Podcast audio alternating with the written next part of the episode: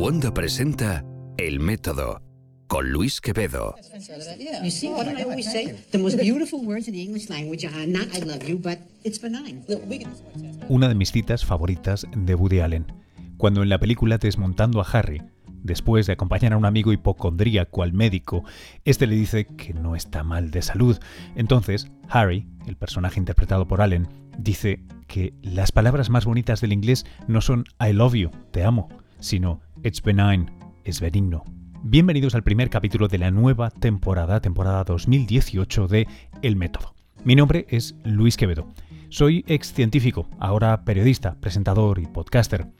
En la próxima media hora nos vamos de viaje a las profundidades del cáncer y de las personas que dedican su vida a vencerlo a través de conocerlo mejor.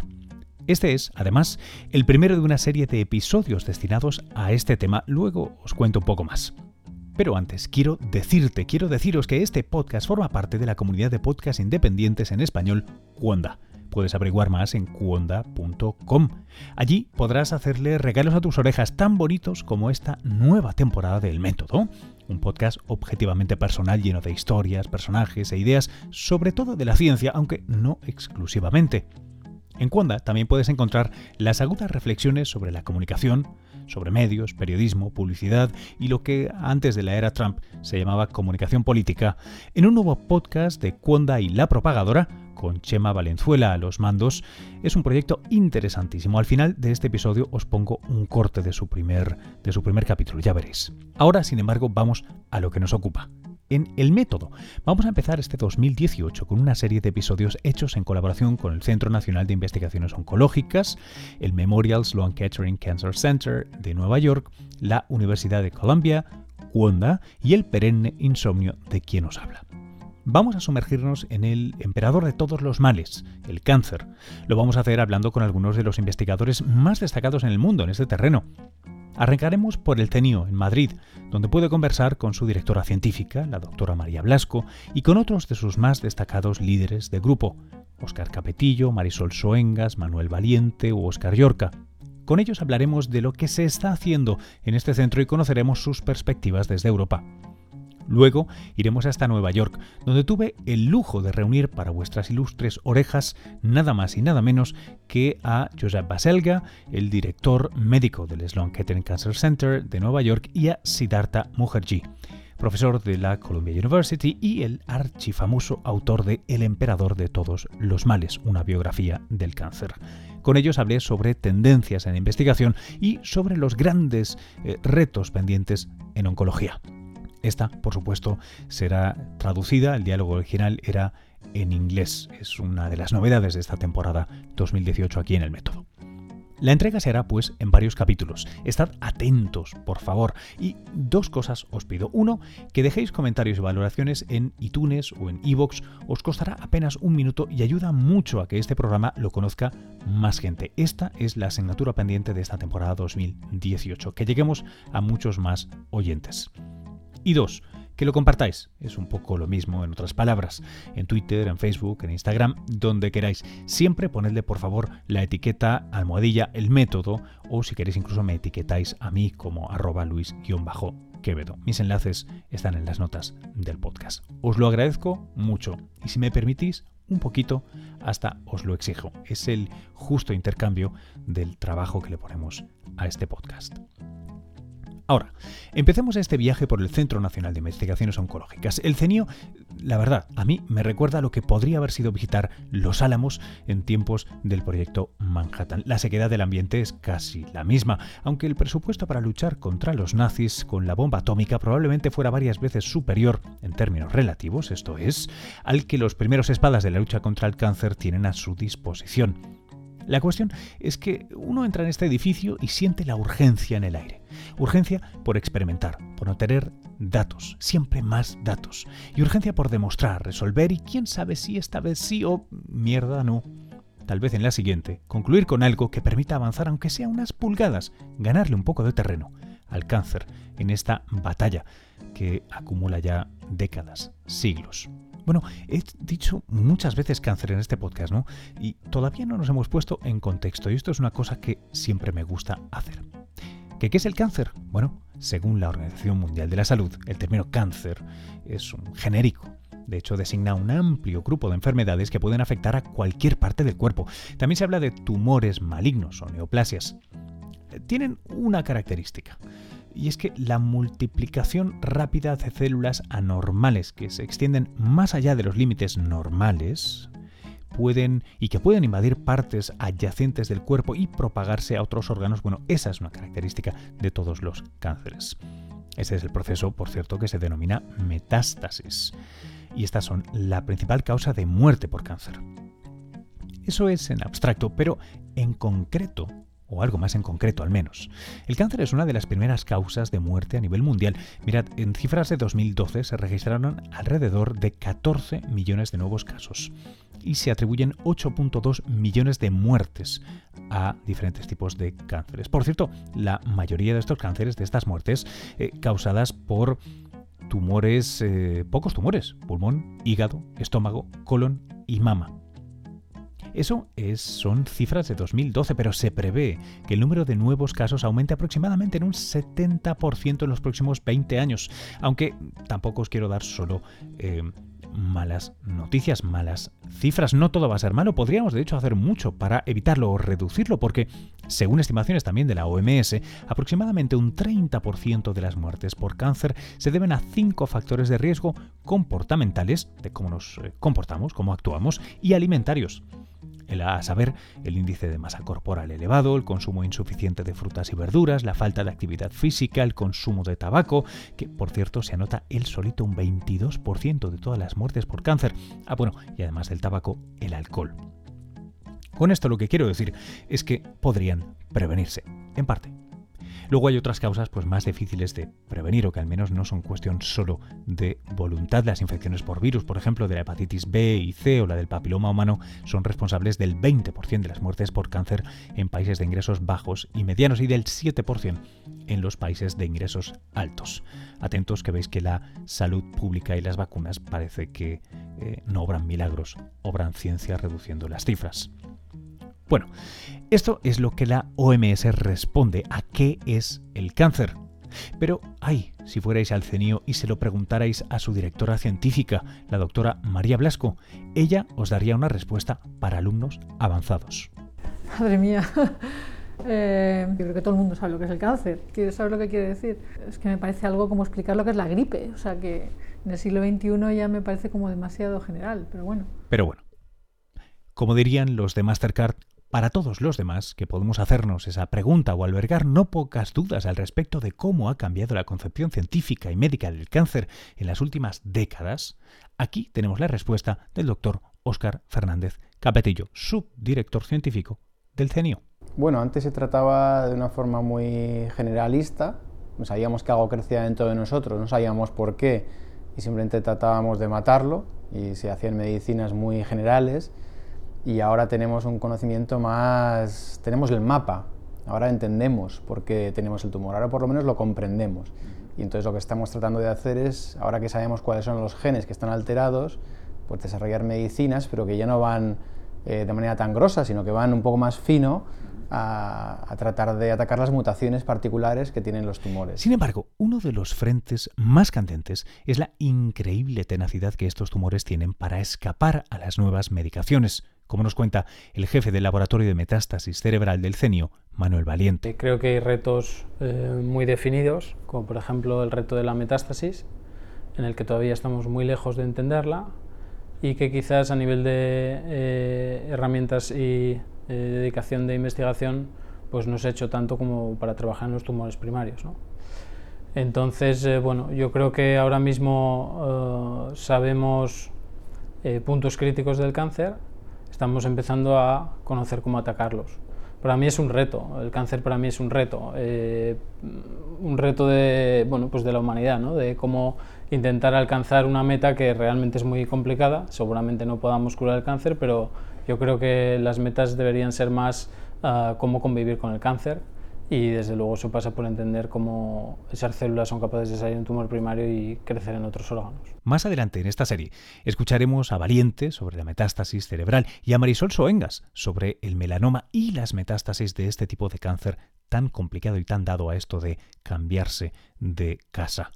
En este capítulo, sin embargo, vamos a centrarnos, vamos a quedarnos en dos personajes, los que ya os había introducido al principio, a la directora y el subdirector científicos del centro. Empecé preguntando a Blasco sobre su terreno, su especialidad, la relación entre el envejecimiento, los telómeros y el cáncer. Se considera hoy por hoy que el envejecimiento, em, que es un proceso que ocurre molecularmente en el organismo, es eh, la causa de las principales enfermedades que nos afectan, quitando las enfermedades infecciosas, pues enfermedades como el cáncer, Alzheimer, infarto, distintos tipos de enfermedades degenerativas tienen su origen en este proceso de envejecimiento. Entonces hay mucho interés en estudiar cuáles son estos mecanismos moleculares que definen el envejecimiento y que estarían en el origen del cáncer también y enfermedades asociadas al envejecimiento. Y uno de estos procesos moleculares es la, la pérdida de unas estructuras que protegen nuestros cromosomas, que es donde está el material genético. Estas estructuras se llaman telómeros y como digo se van desgastando pues conforme nuestras células se tienen que dividir para regenerar los tejidos. Esto ocurre pues a lo largo de la vida y con el proceso de envejecimiento pues se va agudizando. Entonces, eh, este acortamiento de telómeros, por lo tanto, se considera que está en el origen de, muchas enfermedades, también incluido el cáncer. Em, mi grupo estudia, estudia precisamente esto. También em, eh, estos telómeros se pueden realargar y esto ocurre pues, con cada generación, o sea, para que sea posible la vida, para que podamos transmitir eh, a nuestra descendencia telómeros largos, hay una actividad enzimática que se llama telomerasa eh, que tiene este potencial de realargar los telómeros. Eh, por ejemplo, el cáncer, una de las propiedades universales que tiene, es que tiene niveles altos de esta telomerasa para así poder mantener sus telómeros largos. Una de las propiedades del cáncer es que las células del cáncer son capaces de multiplicarse de manera indefinida. Entonces es eh, también el interés de estudiar los telómeros, tanto en el caso del envejecimiento como en el caso del cáncer. ¿Eso ha generado acercamientos terapéuticos o vías de investigación hacia qué uso terapéutico de esta inhibición o no. Claro, en el caso del cáncer lo que se intenta es em, destruir esa capacidad de las células del cáncer de mantener sus telómeros jóvenes.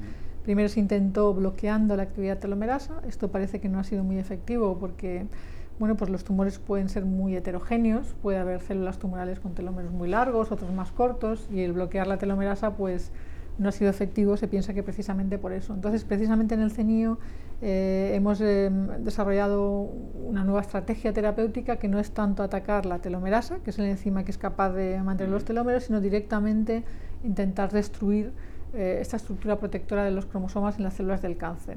Entonces, esta estructura protectora eh, se llama shelterina, que viene del inglés sheltering, y está formada por proteínas. Entonces nosotros lo que intentamos es bloquear estas proteínas para así destruir el telómero y de alguna manera quitar al cáncer la capacidad de dividirse de manera indefinida. ¿Y cómo eh, hacéis el, targeting o cómo apuntáis directamente al bueno, tumor? lo que primero, primero hacemos es validar que eso puede ser una buena estrategia terapéutica y eso lo hacemos con modelos animales. Quitamos estas shelterinas, estas proteínas del ratón, y vemos que eso bloquea el crecimiento de tumores muy agresivos. Lo hemos mostrado para cáncer de pulmón y también para tumores cerebrales, glioblastoma, que son muy agresivos.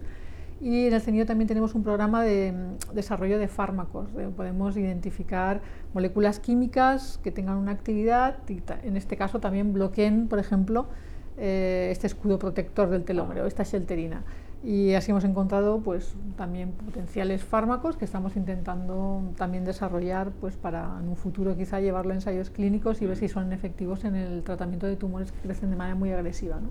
Eh, ¿Cuál sería uno o dos o tres eh, cuellos de botella clave en tu área? Bueno, en el área, mi área es muy general, o sea, yo estudio el cáncer en general y el envejecimiento.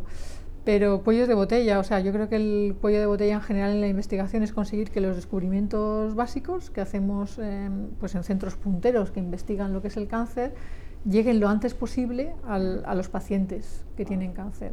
Entonces, hay uno de los problemas ha sido siempre, eh, de hecho se llama el, el, Valle de la Muerte, que es el tiempo que se tarda desde un descubrimiento por parte de los científicos hasta que una industria farmacéutica tiene realmente un fármaco. Eso puede ser de 15 a 20 años. Entonces, en el CENIO lo que intentamos es acelerar eso. Entendemos que eso es uno de los cuellos de botella y por eso tenemos en el mismo eh, edificio, en la misma institución, tenemos investigadores básicos que estamos estudiando eh, cuáles son, pueden ser nuevas dianas contra el cáncer. Por ejemplo, he mencionado antes las shelterinas, ¿no? que hacemos en mi grupo, los telómeros. y también tenemos en el mismo edificio un equipo de químicos médicos que son capaces de, de ya buscar moléculas químicas que tengan esa actividad. Entonces, de alguna manera recorremos una parte de este, de este valle de la muerte de tal manera que estamos mucho más cerca de la farmacéutica. ¿no? Y así hemos conseguido pues, que en periodos de siete años, eh, ocho años, hemos conseguido realmente llevar a la industria farmacéutica, incluso al paciente, en algunos casos, en, algunos grupos de investigación, eh, descubrimientos básicos. Entonces yo creo que ese es el cuello de botella, acelerar lo máximo posible eh, el, tiempo que pasa entre que se hace un descubrimiento, que esto está todo el rato pasando nuevos descubrimientos, etcétera, hasta que llega al paciente en forma de una, una herramienta que ayude a tratar el tumor. Y eh, ahora que mencionas herramientas, ¿qué, ¿qué, herramientas o herramientas te parecen excitantes ahora mismo eh, en el campo? Bueno, yo creo que eh, cualquier nuevo descubrimiento en el cáncer, de nuevas dianas, etcétera, es potencialmente un nuevo tratamiento en el futuro. Ahora está muy de moda algo que se llama la inmunoterapia, que es algo que se ha estado desarrollando a nivel de investigación básica durante las últimas décadas, que era algo muy poco estudiado y que de repente pues, ha visto que puede tener un potencial importante en el tratamiento del cáncer, que consiste básicamente en que el, eh, potenciar el propio sistema inmunológico para que pueda destruir las células del cáncer. Esto se llama inmunoterapia. Entonces se ha visto que en algunos pacientes eh, tiene un efecto importante. ¿no? Eh, pero bueno, yo creo que esto es una demostración de que cualquier descubrimiento básico que ocurre en los laboratorios ¿no? tiene el potencial de convertirse, si se, realmente se hace todo el desarrollo hasta los pacientes, en convertirse en, una nueva herramienta que sirva para tratar el cáncer. ¿no? Yo creo que es muy importante considerar que si no hay esta investigación primero, nunca va a haber después tratamientos que funcionen en el, cáncer. O en cualquier otra enfermedad, pero vamos, el cáncer es, digamos, lo que nos ocupa. Eh, eh, quería hacerte una última pregunta, sé que no tienes mucho tiempo, eh, sobre edición genómica, sobre CRISPR, que está por todas partes ahora. ¿Cómo, lo aproximáis, cómo lo usáis en el laboratorio? Sí. Bueno, la tecnología esa de CRISPR-Cas, que por cierto se, se, inicia, uno de los primeros descubrimientos se inicia en, en España, eh, de hecho, estudiando unos microorganismos que viven en unas salinas, algo muy, muy, muy básico que, en principio uno nunca hubiera pensado que fuera una revolución eh, varias décadas después, pues lo ha sido. Y en este caso es una herramienta potentísima para editar el genoma. Entonces, lo que antes tardábamos en hacer años, por ejemplo, hacer ratones modificados genéticamente para probar si un gen es importante o no para el cáncer, ahora lo hacemos muchísimo más rápido. Es decir, es una es una revolución tecnológica que nos permite editar el genoma eh, muy rápido, por ejemplo, para hacer modelos animales, para hacer líneas celulares que les falta un gen, etc. Y también tiene el potencial y se está moviendo hacia poder editar los genes en, el caso de enfermedades humanas, ¿no? que es eh, digamos, el potencial terapéutico de, de CRISPR-Cas. Esto va un poco más, un poco más, no es una realidad, yo creo que todavía que en un hospital utilicen CRISPR-Cas para tratarte tu cáncer, pero sí que en un centro como el CENIO lo utilizamos todos. Es una tecnología muy práctica, mucho más barata que lo que había anteriormente, por lo tanto ha supuesto una revolución a la hora de acelerar los descubrimientos y de la shelterina y la inestabilidad y el deterioro de los telómeros a la inestabilidad y el deterioro del genoma en su conjunto.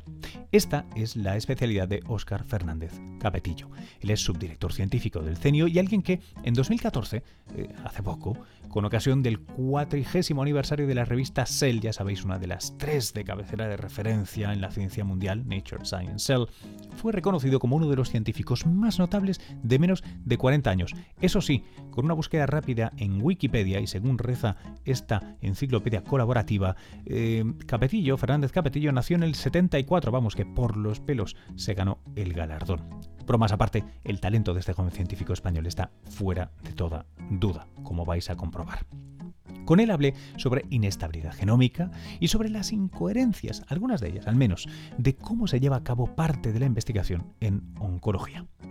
Primero, ¿qué es la inestabilidad genómica en cáncer? Bueno, una propiedad que tienen todos los tumores eh, los tumores son muy diferentes entre sí, ¿no? pero hay una que comparten y es que sus cromosomas son diferentes de los de una célula normal. Eh, todas nuestras células normal tienen un juego de cromosomas que heredamos de nuestro padre y de nuestra madre, pero eso cambia en las células tumorales y estas células tienen, pues, tienen cromosomas de más o de menos o pegados entre sí. Eh, esta inestabilidad, este número aberrante de cromosomas se llama inestabilidad genómica.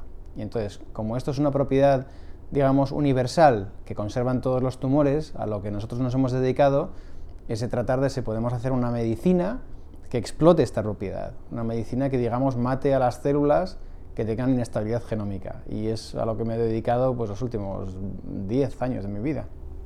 Porque eh, es una pregunta seguramente muy absurda. Em, todos los, todas las células tumorales eh, sufren o padecen de inestabilidad genómica y viceversa. Todas las células que eh, sufren de inestabilidad genómica son necesariamente tumorales o precancerosas. Todas las células tumorales tienen inestabilidad genómica, pero no todas las células que tienen inestabilidad genómica se convierten en tumorales. O sea, el, tener un número anormal o cambiado de cromosomas puede pasar, porque cuando la célula se va a dividir hace un error. Pero además tienes que tener la mala pata de que la configuración que se cree cuando se barajean los cromosomas, eh, digamos que la vuelva loca, la, la malignice y, se convierta en tumoral. La inestabilidad genómica per se, de hecho, generalmente mata a las células. A las células les gusta tener su juego de cromosomas, el que le toca. Y cuando haces un error, generalmente hay mecanismos que eso olfatean y la célula se muere, porque no funciona del todo bien. Pero hay veces, por azar, de que estos cambios lo que le hacen a la célula es, por ejemplo, crecer mucho más rápido o, que no se muera nunca. Y entonces, claro, eso es un problema. Cuando la nueva configuración, digamos que la hace una supercélula, pues entonces esta célula empieza a crecer sin restricción y acabamos sufriendo un tumor. ¿Cómo ha cambiado tu investigación en los últimos 15 años? Desde el punto de vista de eh, tal vez nuevas técnicas que hayan hecho las cosas distintas, nuevas cosas posibles. Hmm. Yo siempre y a día de hoy me sigo considerando investigación muy básico. Yo me hago preguntas muy de bloque, pero es cierto que, que, aunque eso me lo repito a mí mismo mucho, cada vez soy más traslacional. A la gente que se le llena la boca con decir trasladar conocimiento a la sociedad, ¿no? ¿Cómo ha cambiado? Pues que ahora yo dispongo de todos los juguetes, digamos, todas las herramientas de los que disponía la industria farmacéutica hasta hace una década. Antes esto estaba vetado digamos que la academia no, no es que estuviese vetado, sino que la tecnología necesaria para desarrollar una medicina estaba muy lejos del alcance de los laboratorios de investigación básica como nosotros. Esto era territorio de las grandes farmacéuticas. Ahora no. Ahora eso ha cambiado y ahora los institutos de investigación básica también tenemos las herramientas que nos permiten hacer desarrollo de nuevas medicinas. Entonces, ¿qué estoy haciendo? Pues eso. En el momento en el que vimos que eso se puede hacer, tanto con cáncer y como con otras enfermedades asociadas a la edad, estamos cogiendo esos instrumentos y tratar de desarrollar nuevas medicinas para mejorar la, vida de los pacientes. Para darte un ejemplo, una de las primeras, digamos, medicinas eh, que se hizo de manera dirigida contra un gen, contra, un tumor, tardó 50 años. Quiero decir, eh, esto es un tipo de leucemia, entonces esta leucemia, desde que identificamos la leucemia, después identificamos el gen, Después pensamos cómo hacer una droga contra ese gen. Hicimos la droga y esto llegó a los pacientes, esto fueron 50 años, ¿vale? A día de hoy, el tránsito entre identificar una mutación en un cáncer y tener una droga pueden ser tres años. Eso es lo que está cambiando. Que ahora el, el hacer un fármaco nuevo es razonablemente rápido. Y hay grupos como el mío que en cuanto hemos visto esto, pues hemos saltado de cabeza. cómo está o cómo estará cambiando la clínica el hecho de que vosotros estéis en este proceso de, no sé si es co-desarrollo, co-descubrimiento.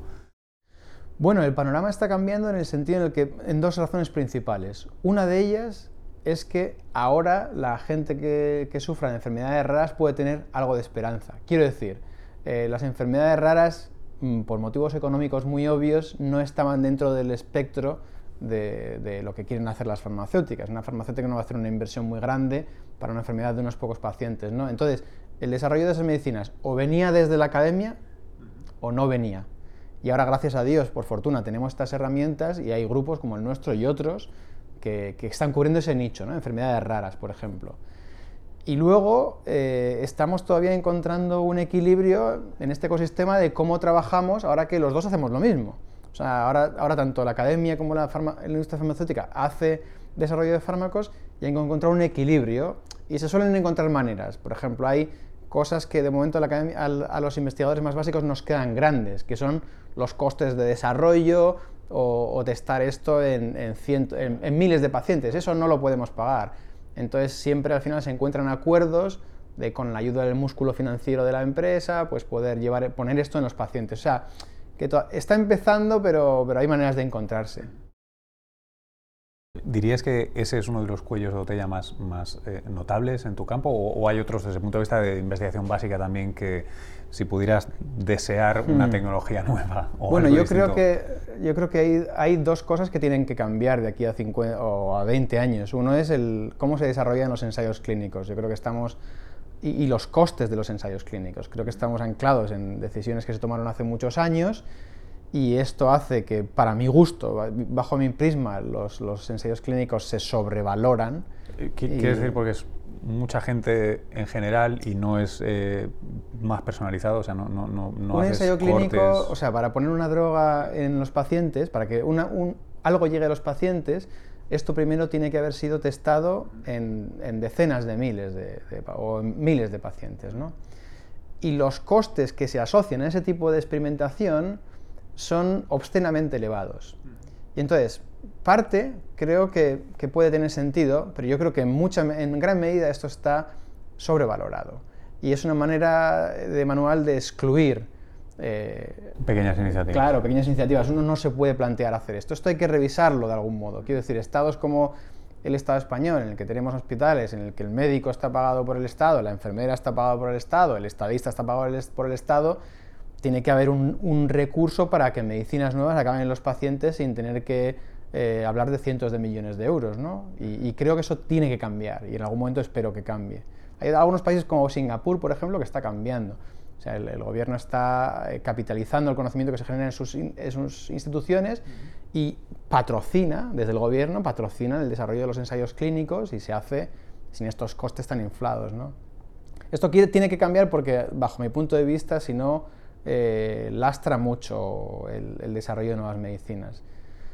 Además, eh, cuando uno hace un ensayo clínico, el problema es que también existe cierto mercado aquí. ¿no? Eh, vamos a ver, el hospital, ¿qué ensayo hace? No siempre hace el mejor de los posibles ensayos, igual hace el que más dinero le deja al hospital, a la gerencia del hospital. ¿no? Entonces, creo que hay, que revisar y hay, una cierta urgencia en revisar cómo se hacen los ensayos clínicos para facilitar que, que las nuevas ideas y las nuevas herramientas acaben en los pacientes.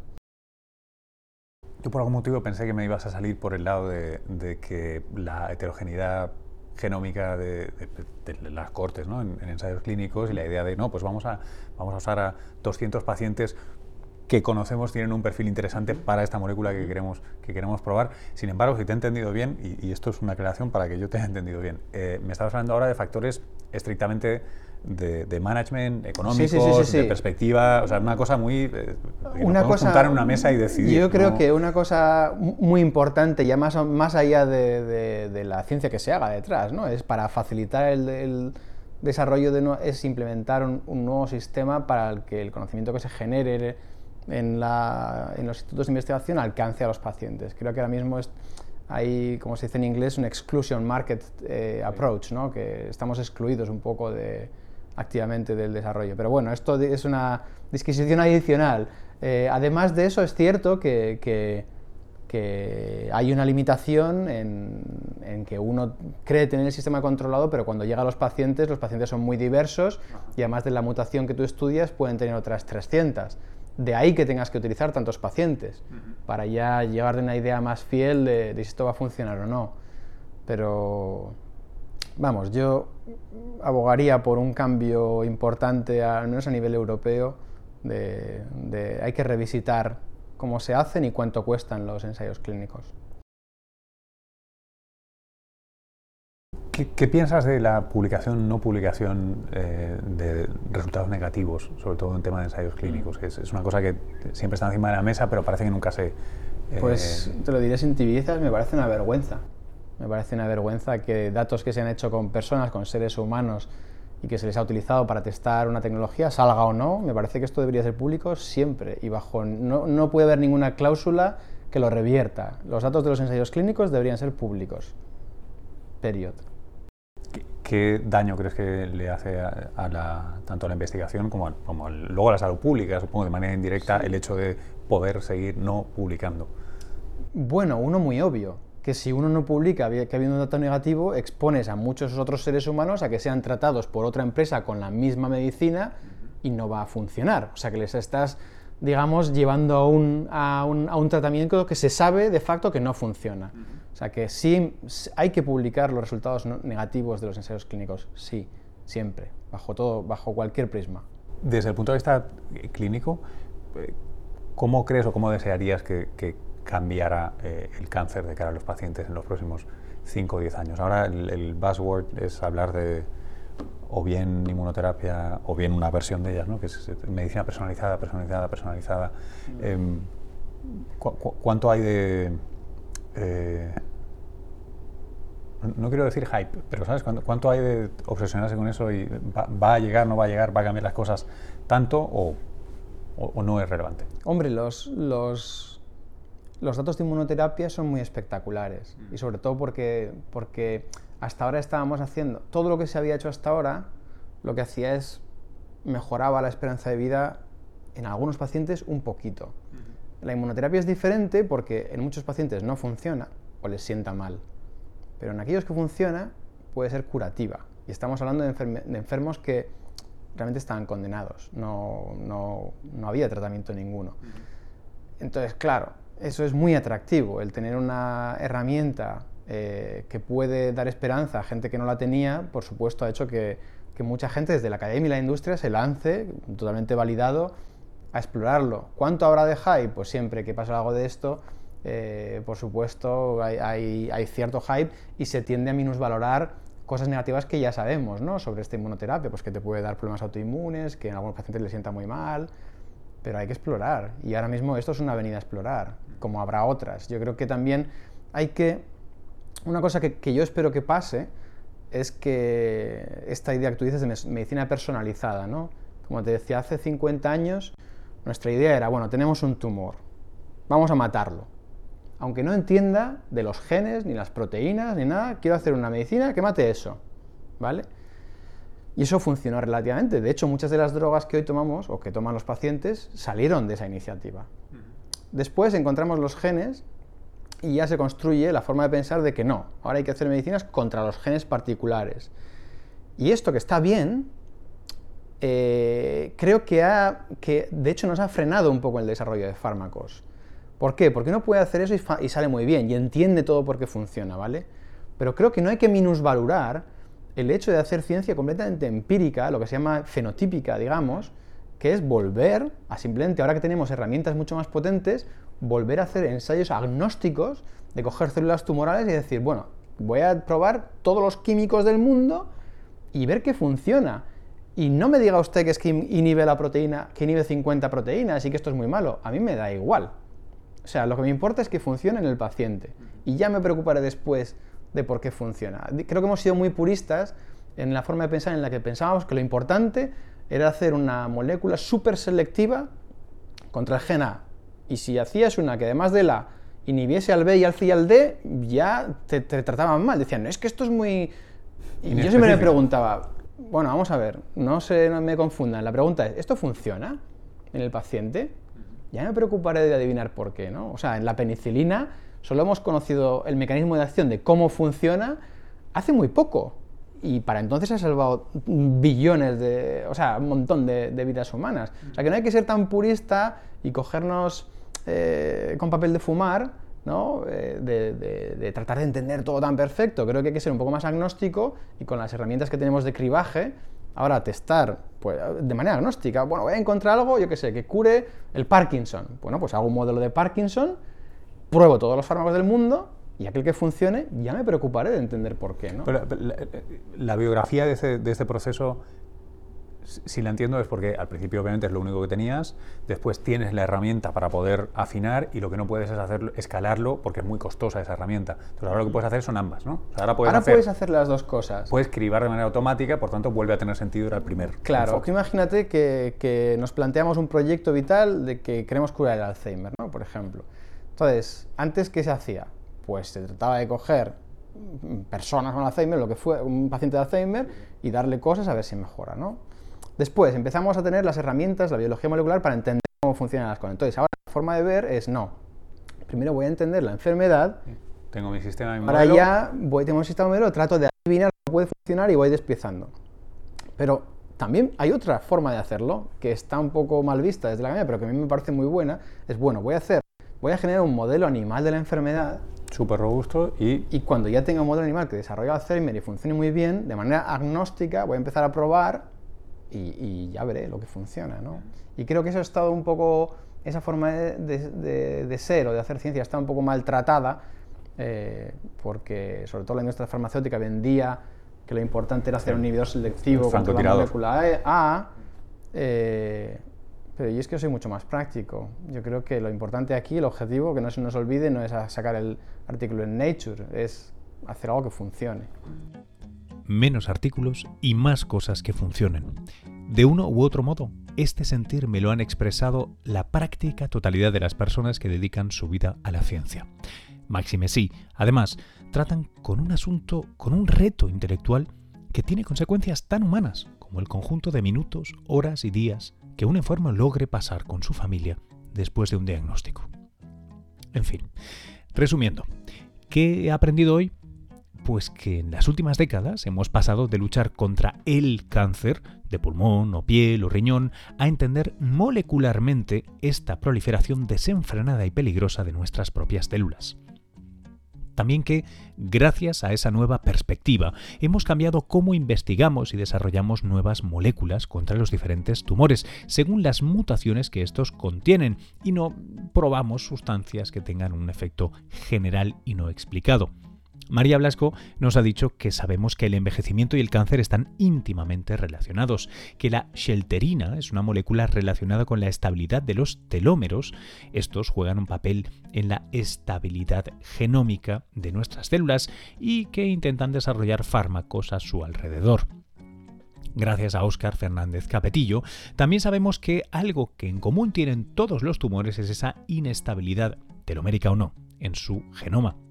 Hemos hablado de cómo uno de los problemas que más ha acusado la oncología, ese valle de la muerte, ese tiempo entre descubrir una molécula interesante hasta ponerla a prueba en pacientes y desarrollar un tratamiento disponible, bueno, ese tiempo se está reduciendo gracias a estrategias que centros como el CENIO llevan a cabo.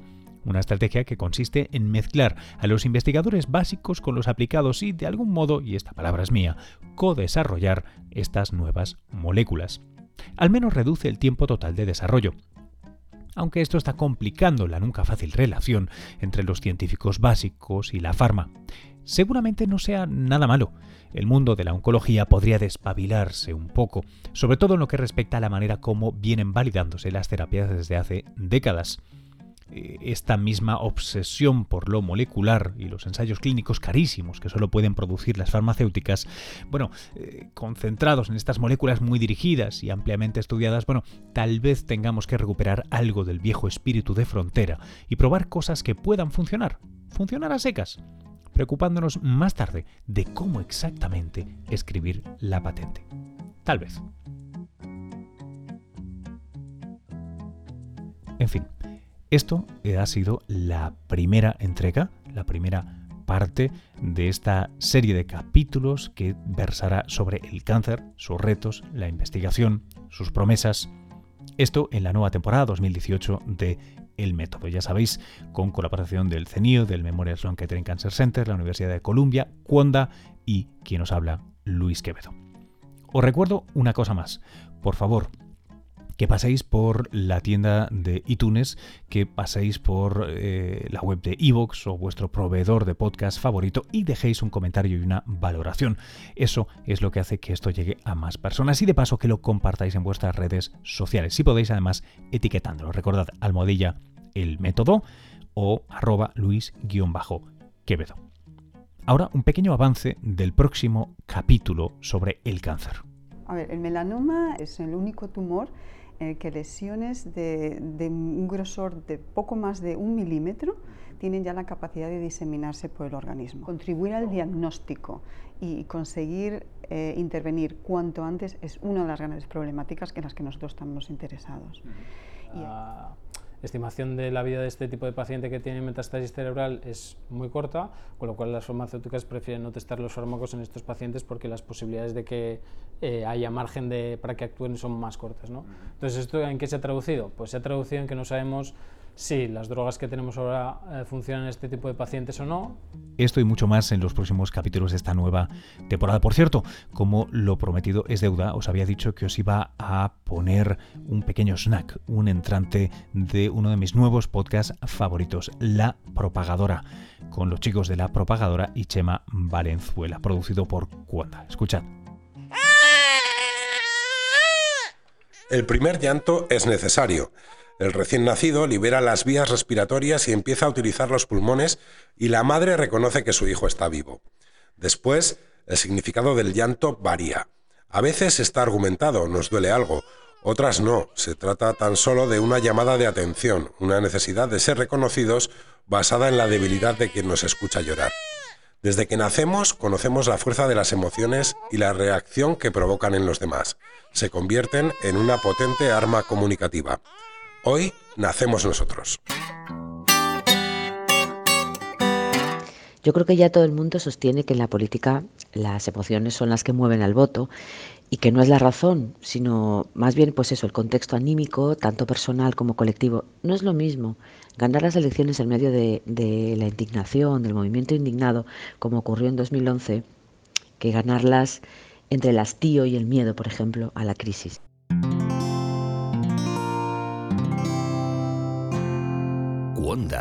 La red de podcast independientes en español. Bueno, hasta aquí llega esta primera entrega de la nueva temporada del método.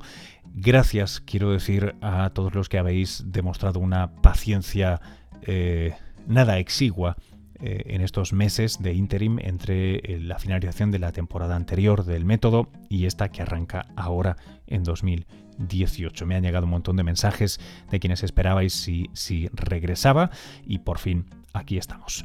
Rápidamente os puedo avanzar, ahora que estamos ya fuera del minutaje de las entrevistas, varias cosas. Una que en Movistar Plus, eh, aquellos que tengáis acceso al canal Cero o al streaming de Movistar Plus en España, estoy estrenando en este diciembre y enero una nueva serie documental eh, llamada Poderes Extraordinarios, los poderes extraordinarios del cuerpo humano, en la que hago dúo con Patricia Conde, nos vamos de viajes y exploramos nuestros cuerpos para conocer mejor sus límites y sus virtudes que no son pocas.